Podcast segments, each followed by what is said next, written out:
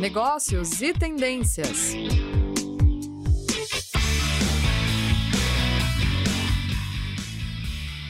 Olá, muito boa tarde. Sejam todos muito bem-vindos a mais um programa Negócios e Tendências.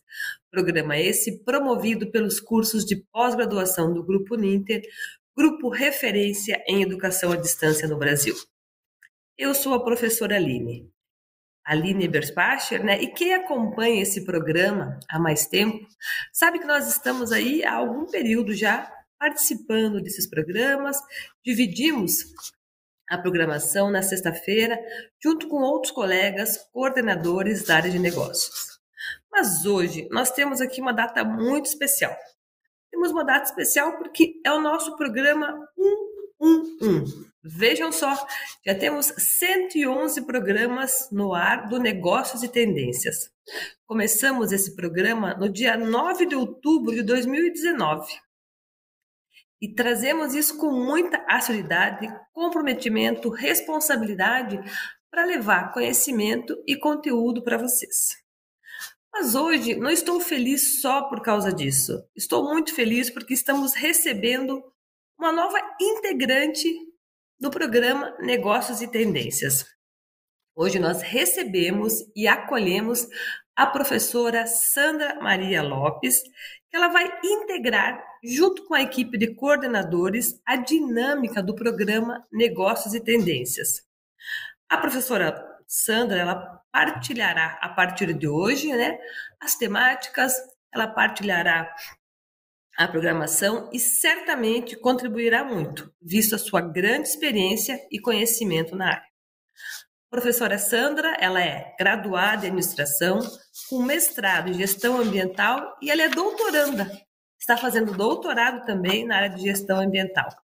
E ela coordena na pós-graduação os cursos da área ambiental. Professora Sandra, seja muito bem-vinda. Pelo acolhimento, pela apresentação. É um prazer imenso fazer parte deste programa Negócios e Tendências. Então, hoje é o meu programa iniciando, né, junto com vocês. É, hoje nós vamos falar sobre.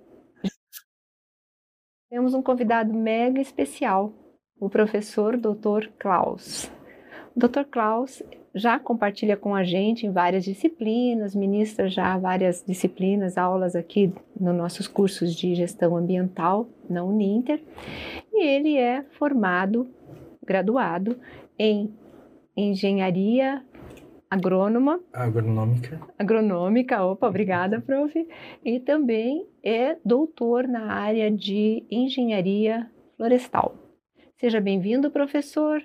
E hoje nós vamos conversar, falar alguma coisa, esclarecer, na verdade, tirar esse rótulo de é, rótulo sobre gestão de carbono. O que é, como gera, como nós estamos no Brasil, como desmistificar, vamos dizer assim, esta temática, né?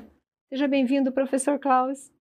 É, muito obrigado pelo convite, professora Sandra. Espero poder contribuir um pouco com os nossos alunos e com quem está ouvindo agora a, a nossa entrevista. Olha, então, nós vamos. Professora Aline. Professora Sandra, eu quero então novamente agradecer muito que você aceitou o nosso convite. Seja muito bem-vinda. E aí, eu só queria ainda fazer uma última reflexão na minha fala, né, antes de deixar o rádio para vocês, é que assim, o pessoal pode perguntar, mas espera aí, a gente acompanha esse programa há tanto tempo e fala de negócios e tendências, sempre coordenadores da área de gestão, e agora vem a área ambiental, e veja, né, o que tem a ver? Tudo a ver. A parte ambiental, ela está diretamente ligada ao sucesso de uma organização. A parte ambiental está ligada através do SG, a questão do carbono, igual você está falando, a questão da sustentabilidade. Né? Ela é uma tendência com uma aderência completa ao nosso programa. Então, encerrando a minha fala, seja muito bem-vinda, agradecemos a sua participação, agradecemos sempre todo o apoio da equipe da CNU, a Bárbara e toda a equipe, e eu me despeço do programa de vocês e desejo muito sucesso no programa de hoje. Obrigada, professora Aline. Então, bem lembrado pela professora que a área ambiental, né, professora há de convir comigo, que ela é extremamente transversal e interdisciplinar. Então, a área ambiental, ela permeia realmente por todas as áreas, seja ela qual for da educação. É, exatamente. A área ambiental ela é muito interessante porque ela puxa vários pontos de vários lugares. Né? Tem gente que ainda acha que a área ambiental é só uma coisa ideológica, não é que eu gosto, não gosto, etc. Mas, na verdade, hoje a gente vê realmente a área ambiental como uma parte integrante do negócio, inclusive sendo passivo de gerar receitas para a própria empresa, como que é o caso dos créditos de carbono com a gestão de carbono dentro do nosso negócio. Então, quando lá mais nos primórdios da área ambiental, né, é, quando a gente inicia, a gente sempre pensa que a área ambiental ou qualquer que seja gestão ambiental, qualquer área que a gente vai trabalhar, é, a empresa até tinha, tinha uma concepção errônea até que era custo que era uma área que gerava custo. Hoje não, hoje já ela gera já uma economia, né? Um ganho, não só na marca, mas também um ganho econômico, né? E por sinal, o que nós vamos falar hoje é exatamente isso, que com os créditos de carbono já consegue ter um ganho as empresas ou instituições já conseguem ter o ganho, né? Mas, professor Klaus, eu chamo de professor porque ele foi realmente meu professor, em mestrado, em outros cursos e tal. E fica o rótulo, né, professor? É, a gestão de créditos de carbono, ela gera, como gera isso? De onde vem esse carbono? Ou como reverter isso em créditos para as organizações? Porque fica muito difuso na cabeça de quem nos ouve ou quem lê, é um assunto mais relativamente novo e como ele é gerado, como pode ser revertido na parte da economia, como as empresas estão incorporando isto. É, em primeiro lugar, professora Sandra, é, eu acho que a gente tem que desmistificar uma coisa, um assunto muito importante que ainda hoje pessoas não acreditam ou levam para um lado mais ideológico, que é o aquecimento global ele existe e isto está comprovado de modo científico por milhares de trabalhos já publicados nas melhores revistas científicas internacionais, discutido em, em congressos. O que, que acontece? O efeito estufa, ele que permite a vida na Terra. Então, alguns gases vão se acumulando na atmosfera, e daí, quando os raios solares entram através da atmosfera, eles batem no nosso planeta, mudam de comprimento de onda e voltam. A grande questão é, alguns desses, por causa dos gases do efeito estufa, não conseguem sair. E eles ficam dentro, esses raios solares ficam dentro da nossa atmosfera, aquecendo a atmosfera. Bem, foi isso que permitiu a vida no planeta. Se não tivesse o famoso efeito estufa, não teríamos vida no planeta. Qual que é o problema, então, relacionado a isso? É basicamente o seguinte: a gente foi jogando cada vez mais gases do efeito estufa, mais, mais, mais, e ficaram cada vez mais raios solares aquecendo o nosso planeta. Isso está fazendo com que a temperatura média do planeta suba ao longo do tempo. Hoje, em média, levando em conta dia, noite, é, me, semanas, meses, os anos, a temperatura média do planeta já aumentou mais de um grau nos últimos séculos. Ah, parece pouco, mas isso dá um efeito tão grande, tão grande, principalmente na dinâmica climática. Então, o que, que a gente começa a ver? Lugares que a seca durava um mês, dois meses, três meses, hoje já dura um ano, dois anos, três anos. Lugares onde que eu tinha uma tempestade grande a cada 100 anos, tem uma tempestade grande por ano. É, certos é, fenômenos climáticos que não existiam em um lugar vão existir em outro, vão, vão existir naquele lugar, vão ser mais fortes em outros, e assim por diante. Então, esse aquecimento global, esse efeito estufa artificial que a gente está aumentando muito, lembrando, efeito estufa que permite a vida na Terra. O que, que a gente faz de diferente? aumenta muito esse efeito estufa, chamando isso de aquecimento global. Então é isso que faz uma série de mudanças climáticas no ambiente e daí começa a dar todos esses efeitos que a gente vê, né? Então, é, a gente vê, por exemplo, secas prolongadas na Europa, os grandes rios europeus diminuindo, chegando, inclusive impedindo navegação, né? ou algumas vezes um inverno extremamente frio em algum lugar onde que não era tão frio. Então a gente vê uma série de fenômenos que antes não aconteciam e agora estão acontecendo. Isso é devido aos gases à base de carbono, como monóxido de carbono, dióxido de carbono, metano e outros como óxido nitroso, os óxidos de nitrogênio em geral, os óxidos de enxofre, que vão sendo liberados pelas atividades humanas, vão para a atmosfera e acabam retendo mais raios solares do que antes, aquecendo a atmosfera. Esse é o grande problema. E isto realmente existe. Isto realmente está acontecendo e já está provocando uma série de efeitos pelo mundo. Então, acho que a gente tem que desmistificar. A partir do momento que a gente desmis, des, é, tira esse misticismo aí, esse rótulo, né? É, a gente pode entender o resto. Inclusive, aproveitar isso como um negócio dentro da empresa. E é justamente é reverter na parte, na parte econômica estes, esse carbono que é emitido, né? Ele Exato. transforma em créditos. Em créditos do quê? Como que você, como a empresa, na verdade, consegue reverter isso em créditos positivos? É, é o seguinte, para diminuir o aquecimento global, os países eles estão assumindo é, compromissos. Olha, a gente vai diminuir em 50%, a gente vai diminuir em 30%, e assim por diante. Eles estão assumindo compromissos. Dentro de um país, todo mundo tem que diminuir as suas emissões de gases do efeito estufa. Todo mundo. As empresas, os governos, as pessoas, as pessoas. como nós, por exemplo, né? e assim por diante. Algumas vezes alguém consegue diminuir mais, por exemplo, substituindo uma caldeira, substituindo um meio de transporte que produza menos gás do efeito estufa, que imita menos gás do efeito estufa, por outra opção que imita que possa emitir menos gás do que antes, né? Então, é, cada um vai promovendo substituições no seu negócio para emitir menos gás. Só que alguns não conseguem. Ah, por mais que invista, por mais que tenha criatividade e conhecimento, não conseguem. Mas se um emitiu menos, até muito menos do que ele precisava emitir, digamos que ele, é, é, ele diminuiu a emissão é, em, em, em 50%.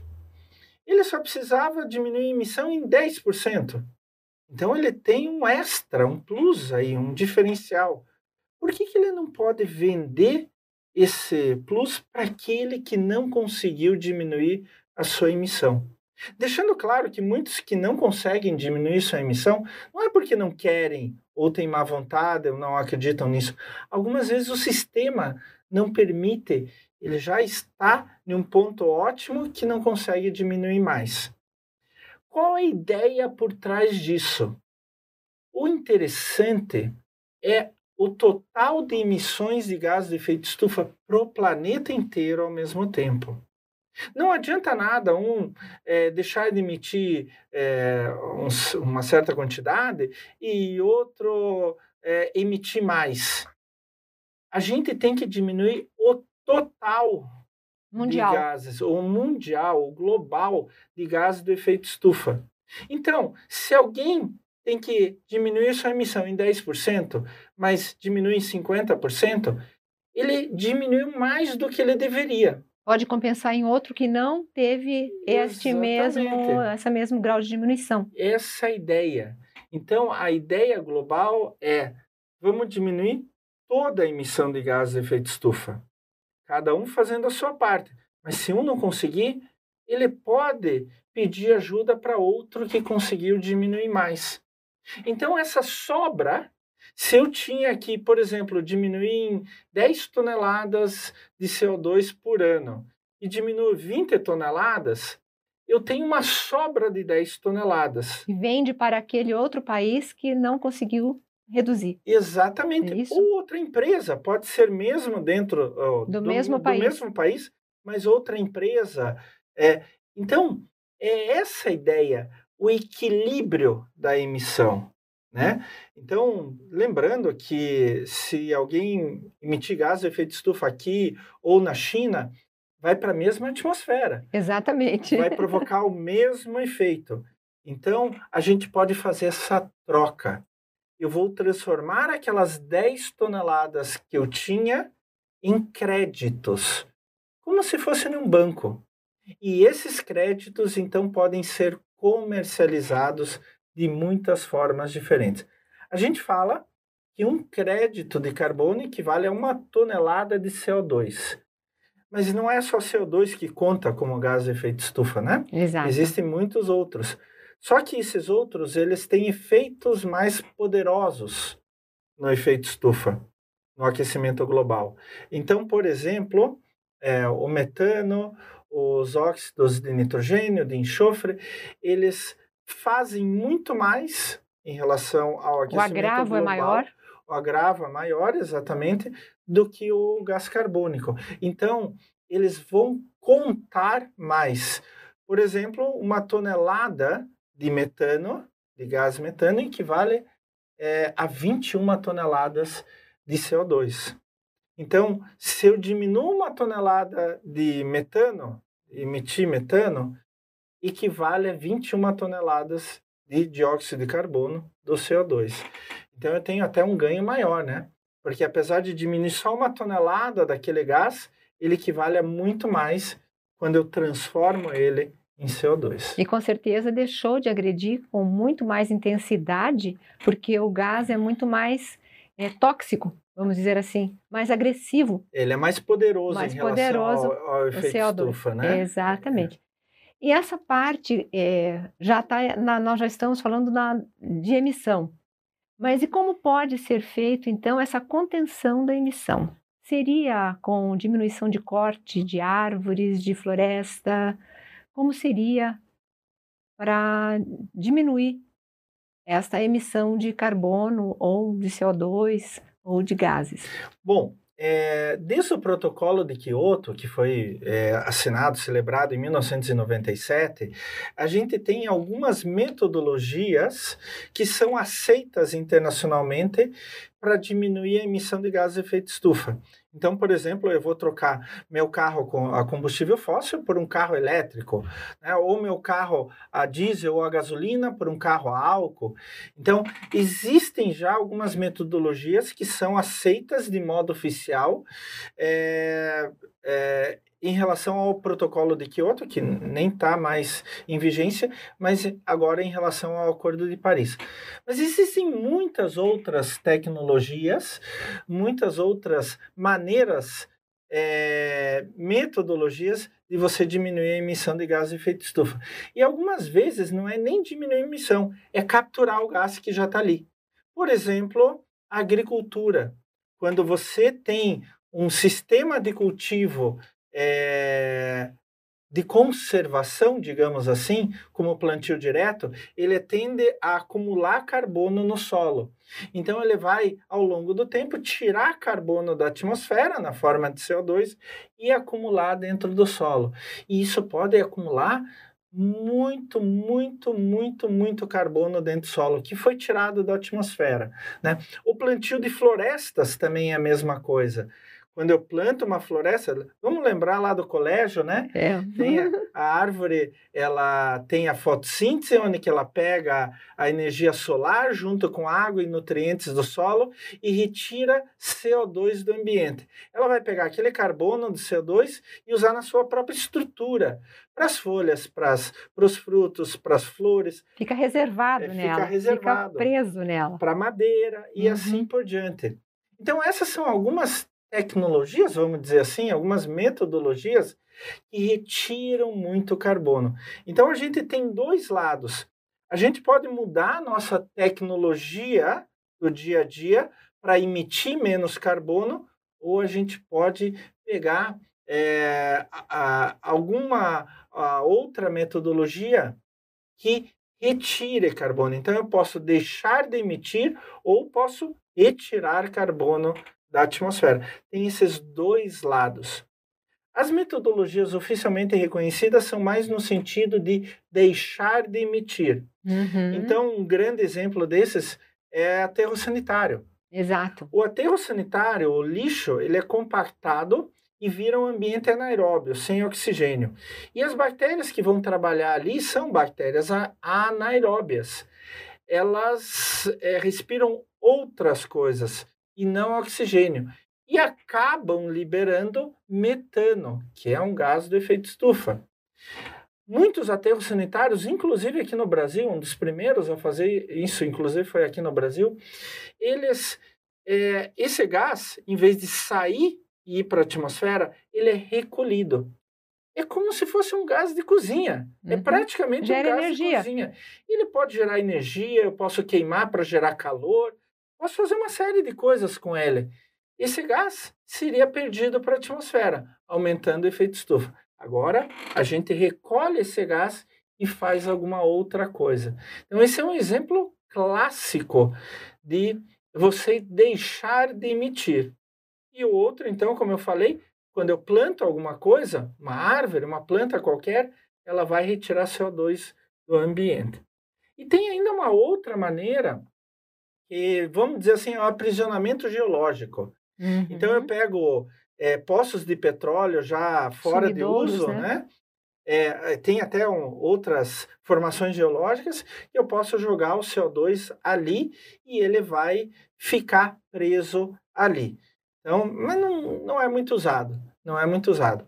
O mais comum hoje que a gente tem, em termos de metodologias para obtenção de crédito de carbono, é você deixar de emitir trocar alguma coisa no teu processo produtivo, assim emitindo menos, e este menos que você emite, você pode transformar em crédito de carbono.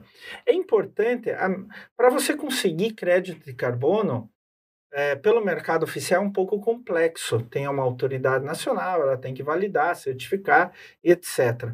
Mas é importante que você sempre tenha uma linha de base. Quanto que eu emitia antes? quanto que eu estou emitindo agora. E essa é diferença, esse delta, o antes menos o agora, é que vai dar a quantidade de créditos de carbono que eu posso disponibilizar para comercializar com outros. Que vai dar que nós vamos falar sobre a valoração, na verdade, né? desses créditos, né? Hoje no mercado teria um, um parâmetro ou um valor porque isso é um valor, eu acho, mundial até, ou depende dos serviços. Cada tonelada de carbono gerado, né, eh, de CO2 que você emite, equivale a uma porcentagem de dólar. É isso? É, hoje. Tem é... uma valoração, um parâmetro de valoração? É, a gente tem que ter em mente duas coisas. Em primeiro lugar, que hoje a gente tem um mercado oficial, ele é baseado no antigo protocolo de Kyoto e no Acordo de Paris, com o mecanismo de desenvolvimento limpo, etc. E tem o mercado voluntário.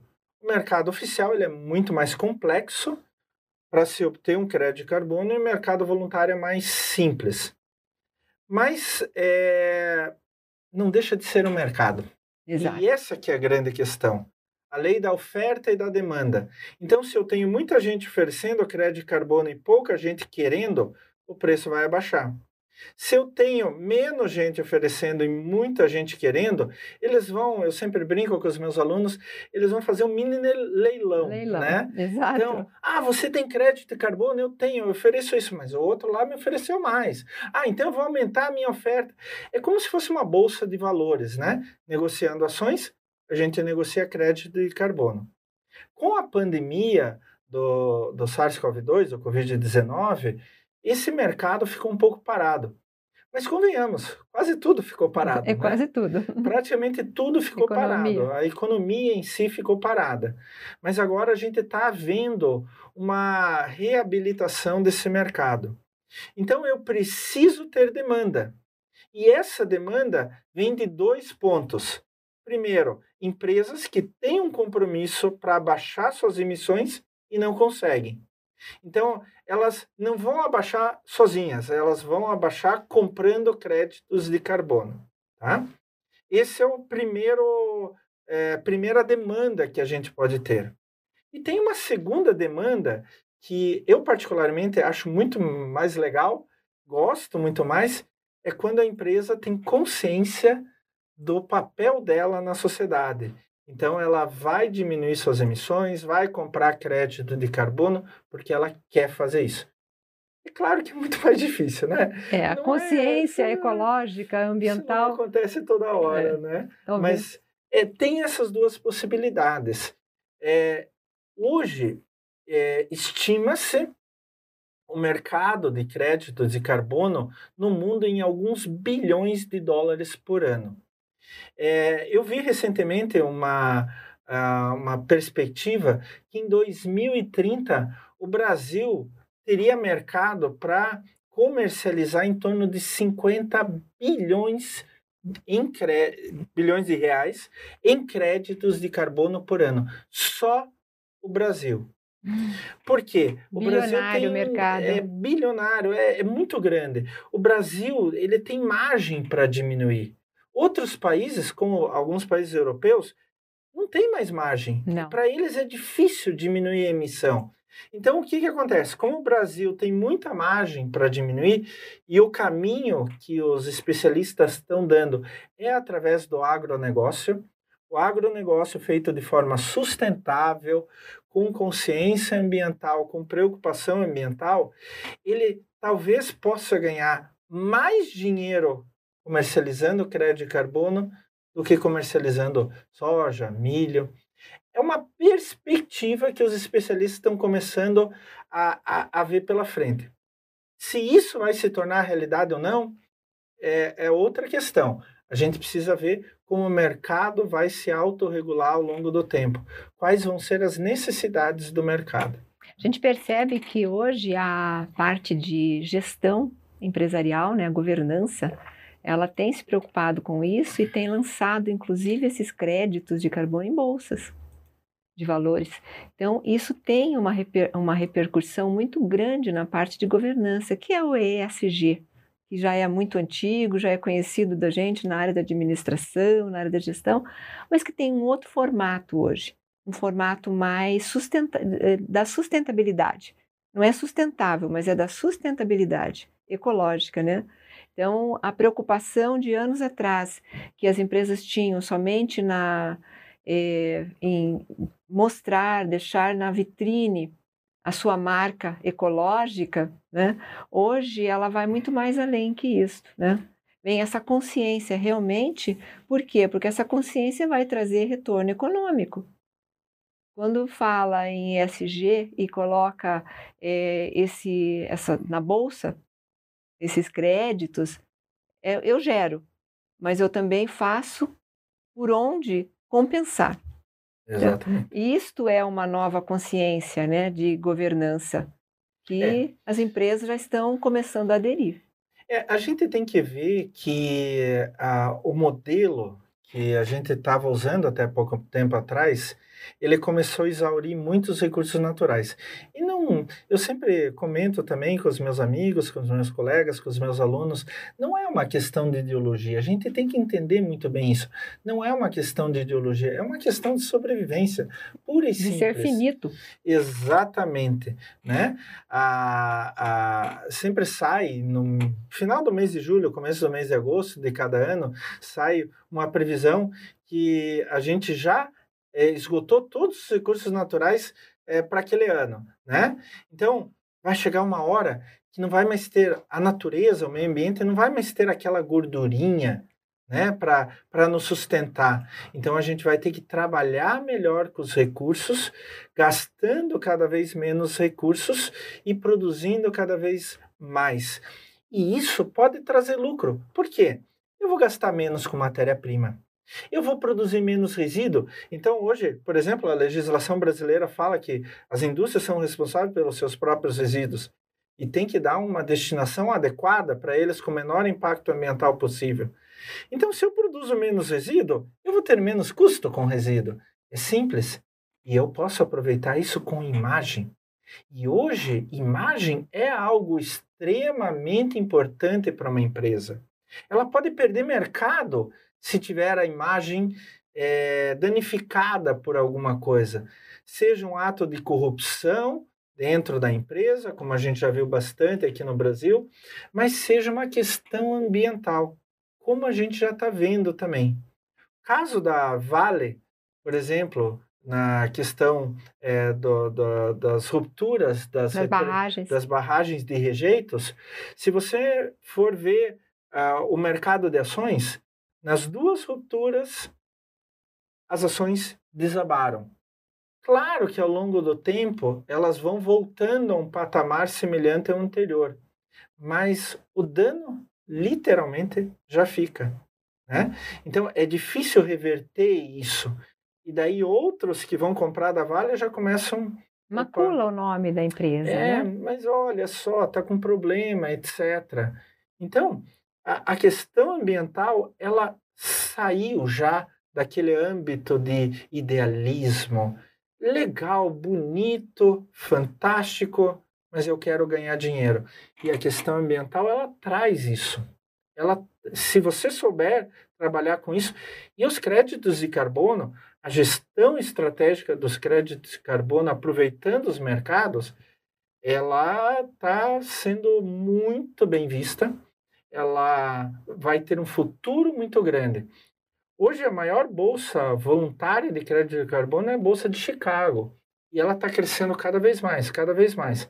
Teve uma queda por causa da pandemia, mas agora ela já está retornando a toda em seus negócios. Isso é importante. E muitos dos países que tinham e têm né, uma produção que não é tão limpa, considerada tão limpa, né, que são os grandes países produtores, como a China, Índia, né, e mesmo o Brasil, grande parte das indústrias do, do, dos blocos industriais ainda emitem muito, muitos Exatamente. gases, né? Tem, tem uma consciência, mas é como o professor falou logo no início da nossa fala. Nem sempre é por, por ser voluntário aquela emissão, é por não ter a condição né, real ou é, de, de reverter isso ou de inibir essa Exatamente. emissão, né? Não só reverter, mas como parar também. Mas os grandes geradores, esses países maiores, como a China ou a Índia tal, é, mesmo os Estados Unidos, né? Que não, nem assina pacto, né? não tem nem esse é. compromisso, né? Então, Exatamente. Então, eles estão começando a, ver, a vislumbrar que isto pode dar uma valoração. É, então, a China, inclusive, é um país de contrastes, porque a China é o maior poluidor do mundo, hoje, atualmente, já passou os Estados Unidos. Sim. Só que ela tem a maior frota de carros elétricos do mundo, é a maior geradora de energia eólica do mundo, maior geradora de energia fotovoltaica do mundo. Então, é um país de contrastes, né? É. Mas ela mesma já está baixando muito as emissões de gases de efeito estufa. A Índia é uma outra questão, que a Índia, como país ele tem sérias complicações dentro e ele não consegue, então, avançar romper. nisso, nessa agenda. Ele não consegue romper esse círculo vicioso que ele tem dentro do próprio país. Mas a gente tem esperança que melhorem as coisas lá também, né? Com Importante. Certeza, com certeza. Acho que a evolução, né, é essa. Porque uma vez, eu acho que não vai haver saída senão a saída de aderir a essa, essa corrente ambiental, né? socioambiental e econômico também. Porque enquanto ela estava só no âmbito ambiental, era mais um sonho ou uma adesão para ficar na vitrine mais tempo, tal, mostrar que ela estava fazendo, né? Mas hoje em dia a gente percebe que já passou dessa, já rompeu essa barreira já passou para a parte de econômica, né? social, foi o antes, e o econômico. Então, à medida que essas, esses grandes poluidores estão percebendo que tem como ganhar dinheiro com isso, né? Eu acho que aí ah, vai realmente desandar. Né? É, eu só para você ter ideia, eu conheço indústrias aqui em Curitiba que ganham mais de um milhão de reais por ano vendendo seus resíduos. Exatamente. Vendendo lixo. Então ela separa absolutamente todos os seus resíduos. Em vez de eles irem para um aterro ou serem jogados em algum lugar de qualquer jeito, e daí no seu processo de decomposição produzir cada vez mais gases de efeito estufa, eles vendem para recicladoras o papel, os, os metais, é, papelão, isopor, diferentes tipos de plástico, entre outros. Então ela acaba gerando. Mas isso é um pequeno exemplo, olha, isso é realmente uma gotinha. Mas a partir disso, a gente pode pensar em coisas muito maiores. Inclusive, hoje tem empresas explorando esses novos mercados. Né? As próprias indústrias automobilísticas, relacionando então com a questão da gestão do carbono, elas estão planejando a partir de 2030, algumas delas não produzirem mais carros com a, é, combustível com combustível fóssil. Né? Elas só produzirem carros elétricos. É claro que a gente tem que tomar alguns cuidados. Como que é produzida essa eletricidade? Uhum. Se ela é produzida através de termoelétricas, por exemplo, com combustível fóssil, aí não adiantou muita coisa trocar não. o carro de combustível fóssil por um carro elétrico. Mas se a gente, como nós no Brasil temos uma fonte é, para geração de energia elétrica basicamente renovável, que é a, a, nossa a energia elétrica é toda baseada em hidroeletricidade, Hidro. né? Então, para a gente é um grande negócio. A gente vai diminuir drasticamente a emissão de carbono aqui no Brasil a partir do momento que a gente usar mais carros elétricos. Tá? Agora, se pega, por exemplo, Alemanha, Inglaterra, França, aí a coisa complica, porque a geração de energia elétrica deles não é tão limpa. Tanto que com a guerra entre a Ucrânia e a Rússia, eles estão diminuindo a, a exportação de petróleo e gás natural para a Europa, e a Europa vai passar muitos problemas por causa disso, porque ela ainda não renovou toda a, a sua fonte de energia. Né? Tem alguns países ali que produzem uma quantidade imensa de energia eólica, energia solar, mas precisa muito mais energia do que isso. Para suprir toda a demanda e toda a necessidade. Né? Principalmente no inverno, no para aquecimento. É um problema muito sério que eles eh, vão passar. Provavelmente, tá? Já estão ditando, né? Ah, o que infelizmente a Europa vai passar, né? E agora eles estão no verão. Veja o contraste, um verão tão com temperaturas tão elevadas quanto nunca foi visto anteriormente. Né? Aquecimento né? global. Aquecimento global. É, as pessoas pensam que o aquecimento global é só subir a temperatura, mas não, o aquecimento global é subir a temperatura, mas principalmente deslocar todos os fenômenos climáticos ocorrendo no mundo inteiro. Né? No Atlântico Sul, a gente nunca teve tufão, furacão, e Exato. a gente já está tendo. Né? Uhum. Né? Isso não era uma característica do Atlântico Sul, onde que o Brasil principalmente a região sul do Brasil, está localizada. E hoje a gente já tem. Algumas pessoas me falam assim: ah, mas é, os nossos invernos estão mais fortes. Algumas vezes, né? Nem todo ano. Nem todo ano. Mas algumas vezes a gente encontra invernos mais, mais frios. Ah, então não tem aquecimento global. Tem. A questão é que o aquecimento global fez um desarranjo tão grande que algumas vezes a gente tem invernos extremamente frios. Europa, os Estados Unidos passa por isso de vez em quando. Né? E a gente também tem sobre é, aquecimento global que não foge né, de créditos de carbono, que não, não foge da emissão de gases e tal, nós temos também a elevação da, do nível de mar, né? E isso tem um é. comprometimento muito grande. Porque as pessoas é. pensam que o mar é só para tomar um banho, ou então passear de navio, coisa assim. Não. Lá está a grande fonte de vida. É, tem, tem algumas perspectivas, algumas simulações, é, modelagens numéricas mostrando que muitos países, países inteiros da Oceania vão ficar debaixo d'água. Mas, ah, um país pequeno, pouca gente, desloca as pessoas de lá. Mas vamos pensar numa cidade como Rio de Janeiro, por exemplo. Costa da Califórnia.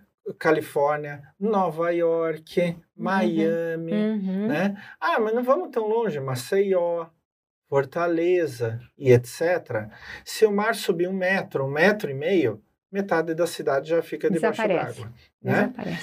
E, e assim, tá acontecendo? Tá.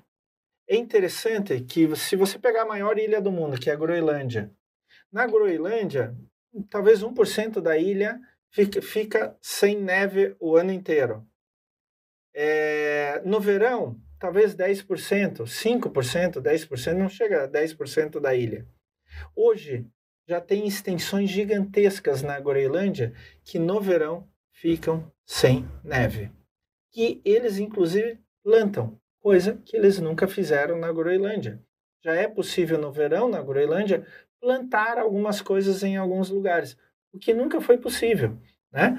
As grandes geleiras das grandes cadeias de montanha, como o Andes, Alasca. como é o Alasca, como os Alpes na Europa, etc., estão desaparecendo.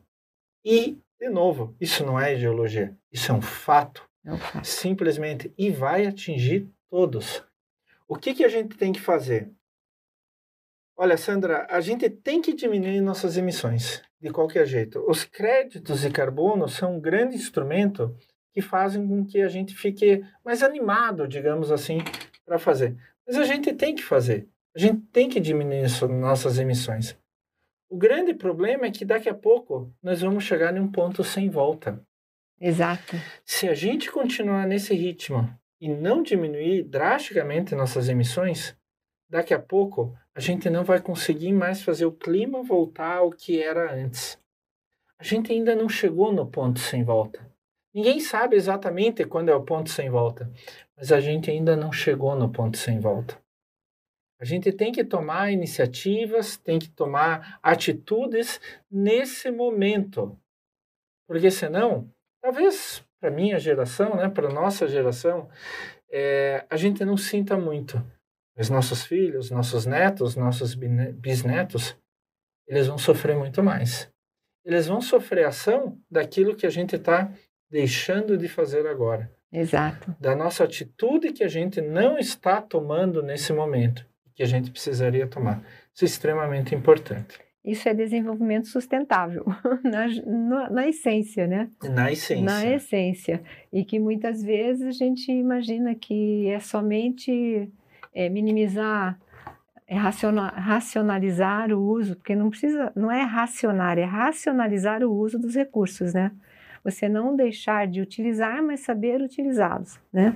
Principalmente a água, a energia, né? E as ações antrópicas do, do, próprio homem mesmo perante o consumo. Eu tenho uma preocupação muito grande com o consumo. Eu acho que o consumo excessivo, desnecessário, é um agregador muito grande de emissão de gases, né, de é, contaminação, de impacto ambiental. Acho que se todos tivessem essa consciência, a pandemia trouxe esse repensar, né? Ainda de... bem, alguma coisa muita... tinha que trazer de, de bom, bom né? Mas trouxe realmente as pessoas repensar no seu comportamento de consumo, de descarte, de necessidade, né? o menos é mais. É uma, uma frase tão na moda, mas é real. Você precisava de tudo aquilo. Por exemplo, as pessoas passaram a ficar mais confinadas e sentiram que tem necessidade de andar a pé. Muitas vezes que ir na panificadora ia de carro. Hoje passou a ir a pé. Por quê? Porque é saudável, a necessidade. Então, são descobertas pequenas que tem contribuição bastante grande, a gente percebe é. nesse reflexo, né? É importante isso que você está dizendo, porque a gente geralmente coloca ah, quem tem que diminuir a emissão de gases de efeito de estufa? Ah, as empresas. Não só. Mas não só. Nós, como cidadãos, como pessoas comuns, a gente também pode fazer a nossa parte. Imagina, a gente tem mais de 200 milhões de pessoas aqui, né? Se cada um diminuir um quilo de, de, de gases de efeito estufa, de emissão de gases de efeito estufa por ano. Um por quilo ano. por um ano, que não é muito. Não. São 200 milhões de quilos por ano, 200 mil toneladas por ano, só nessa brincadeira. Eu acho que, assim, é, é, tem dois caminhos que a gente pode seguir, e a questão dos créditos de carbono também mostra isso, mas para a sociedade em geral, o caminho da obrigação, onde que você vai colocar um valor, Pode ser na forma de um imposto, de uma taxa, ou mesmo de uma receita, mas daí isso fica restrito ao valor e à consciência. A consciência ambiental de eu fazer a minha parte de forma correta ou da melhor forma possível. Exato. Tem esses dois caminhos. A gente pode juntar os dois caminhos, inclusive, por que não?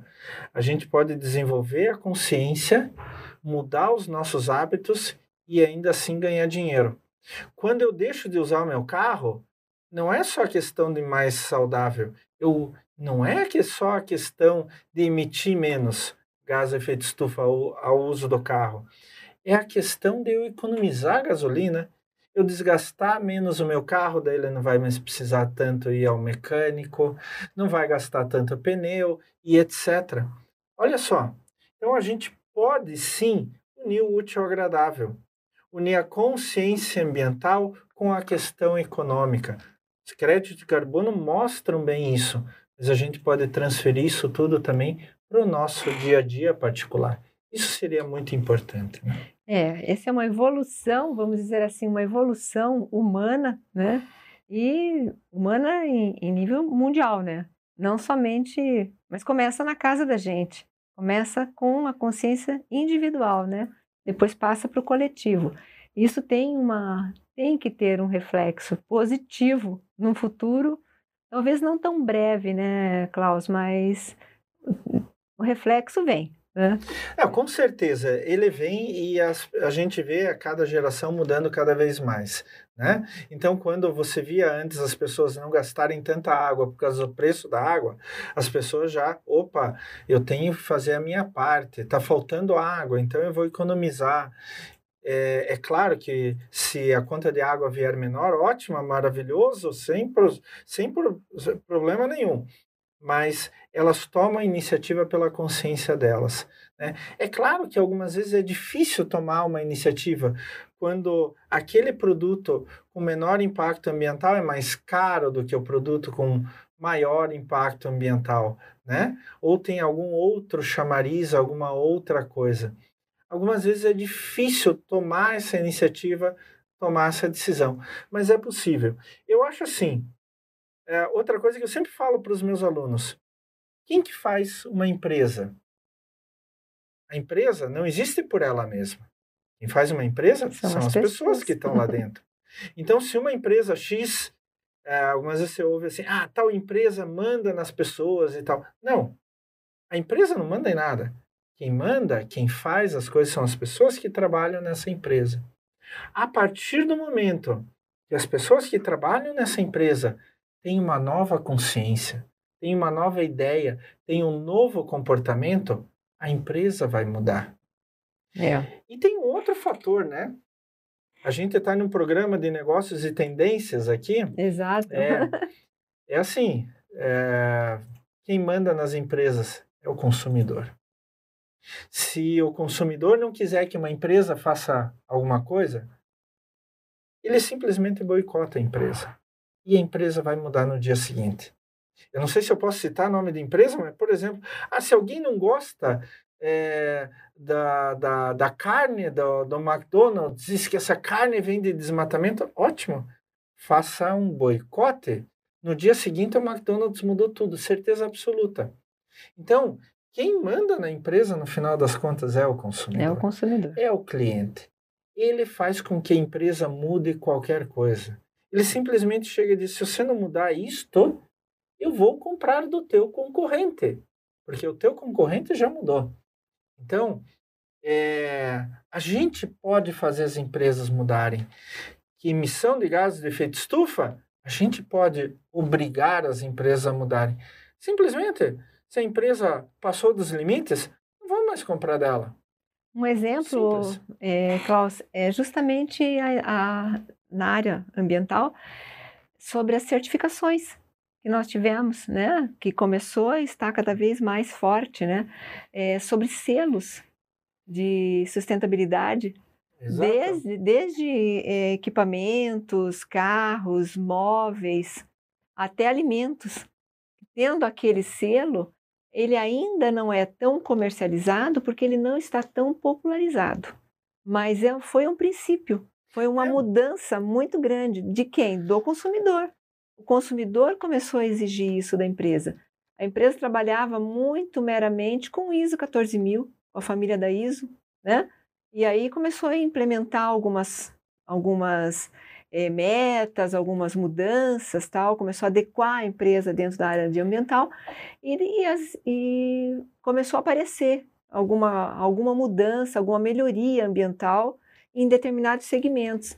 Aí o, o consumidor viu que aquilo era melhor, fazia bem para ele, né? mesmo pagando um pouco mais alto, muita gente prefere coisas certificadas, com selo, né? que tenha um carimbo, vamos dizer assim, de qualidade, de sustentabilidade. E isso aí foi o princípio. Exatamente, eu concordo inteiramente com você. Hoje a gente, por exemplo, tem selos na área florestal, tem selos na agricultura, de agricultura sustentável, de agricultura orgânica e etc. E isso serve como um orientador para o consumidor. Opa, é, essa empresa aqui ela tem a certificação ISO 14001. Quer dizer que ela se preocupa com o meio ambiente, então eu vou dar prioridade para comprar o produto dela e não da outra, né? Esse movimento do consumidor, ele é muito notado na Europa. Ele é extremamente notado na Europa. Ele é muito importante. Ah, mas Klaus, tem gente que não liga para isso. Claro que tem gente que não liga para isso. Toda época é, terá. Tem, tem empresa que não liga para isso. Uhum. Mas a questão é que isso está ficando cada vez mais comum, mais intenso, mais intensivo. Então, hoje a gente vê certos países europeus, por exemplo, uma é, pressão muito grande, digamos assim, para as empresas produzirem com cada vez menor emissão de gases de efeito de estufa, com cada vez menor é, emissão de resíduos. É, com reaproveitamento? Vez, com reaproveitamento, reciclagem, etc. É claro que a legislação ajuda bastante, e alguns países europeus são muito fortes na legislação. Até, assim, o, o Brasil tem uma legislação ambiental maravilhosa, né? É, mas qual que é o problema? É, vamos ser honestos, né? Nem sempre a gente cumpre a nossa legislação, né? Yeah. Se a gente cumprisse a nossa legislação ambiental ao pé da letra, o Brasil seríamos estaria um país fantástico. fantástico. Em termos ambientais, fantástico. Mas o problema é que está é, cada vez mais difícil cumprir, é, que, fazer com que empresas e pessoas cumpram essa legislação. Mas a consciência de mercado é que vai começar a imperar cada vez mais. E daqui a pouco, não é que vai ser obrigatória a empresa, não é só por esse lado que a empresa vai ter que obrigatoriamente é, mitigar, diminuir as emissões dos seus gases de efeito estufa, mas a própria sociedade vai começar a selecionar. Esta daqui eu não vou comprar, não vou comprar dela. A outra eu vou comprar. E isso já acontece até no mercado financeiro. A própria B3, a, a Bolsa de Valores, aqui de São Paulo, né, ela já tem um pacote, digamos assim, de empresas ligadas à sustentabilidade. Exato. E essas ações valorizam muito mais. Mas por quê? Porque é bonitinho? Não. O que, que é mercado de ações? É oferta e demanda. Eu quero, você quer, eu quero comprar, você quer vender, né? Tem muita gente querendo comprar, poucos querendo vender, o preço sobe. Um, é, poucos é, querendo comprar e muitos querendo vender, o preço desce. Então, quando você vê que esse pool de empresas ligadas à sustentabilidade, com essa preocupação, o, o valor das suas ações sobe cada vez mais, você nota que o mercado financeiro é um mercado pragmático, que é um mercado que basicamente quer só lucro. Só lucro. Ele também está vendo a importância da sustentabilidade. E entre eles, os créditos, os créditos de carbono. Né? A gente sempre volta nessa ideia porque eles estão se tornando um ativo financeiro hoje extremamente importante. E a tendência é crédito de carbono se tornar um ativo financeiro cada vez mais importante. Vai acabar, eu, é, a gente acompanha né, a parte de gestão, governança e a parte ambiental, a parte de sustentabilidade, vai acabar entrando até mesmo, como nós estamos falando sobre negócios e tendências, né, a parte empresarial e tal, vai acabar entrando no planejamento estratégico das empresas. Ah, com certeza absoluta. Absoluta. É, isso, e isso vai surgir de forma natural. uhum. né? Já uhum. tem empresas é, e é interessante você analisar, por exemplo, o organograma de uma empresa em relação em relação, por exemplo, ao posicionamento do departamento ambiental. Empresas que já estão colocando o departamento ambiental lá em cima, próximo do presidente, próximo da alta administração, da alta direção. Então, isso demonstra a importância da área ambiental. Klaus, nós podíamos continuar conversando por muito mais tempo, mas infelizmente o nosso tempo está esgotando.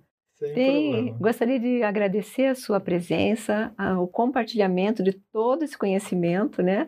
E acho que podemos encerrar. Tem alguma fala, alguma coisa que queira deixar de os nossos ouvintes ou eu quero dizer só o seguinte: acreditem nesse mercado relacionado à questão ambiental. Ele vai crescer muito, não só crédito de carbono, mas outras coisas. Vai chegar um ponto que ele vai ser o padrão ouro do mercado. Tá? Então acreditem nisso, que o mundo está mudando, que as relações estão mudando. Muito obrigada, Klaus, pela sua presença e compartilhamento de tanto conhecimento. Agradeço a todos que nos ouvem e vão nos ouvir nessa rádio que toca conhecimento. Até o próximo encontro. Negócios e tendências.